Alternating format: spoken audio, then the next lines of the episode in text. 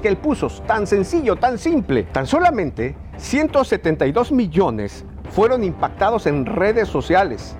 Generaron más de 22 millones de reales a los medios de comunicación. Con cero pesos de publicidad anunciaron o promovieron la donación de órganos. Y también fue trending topic número uno en el Brasil y número dos en el mundo. El comentario sobre donar órganos fue el más compartido hasta en un 743% en las redes sociales que cualquier otro. Y las donaciones subieron un 31.5% en tan solo un mes.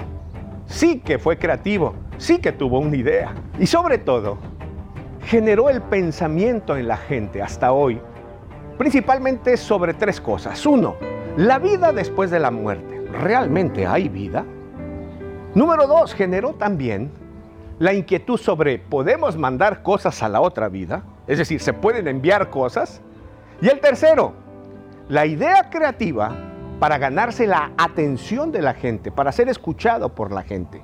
Bueno, estos tres tópicos los generó con esta sencilla estrategia y este, esta idea que tuvo. Bueno, esas tres ideas dejó en la mente de la gente.